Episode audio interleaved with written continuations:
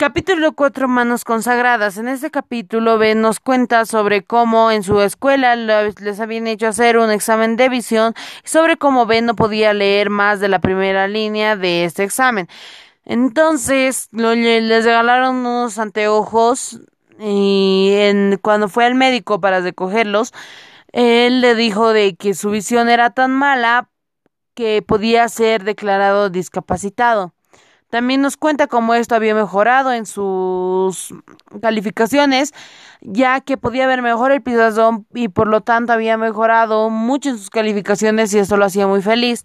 También nos cuenta sobre cómo su madre les había prohibido a él y a su hermano Curtis ver más de tres programas a la semana. Ellos obedecieron ya que su, ya que normalmente, aunque su madre no estuviera, ellos obedecían las reglas de la casa.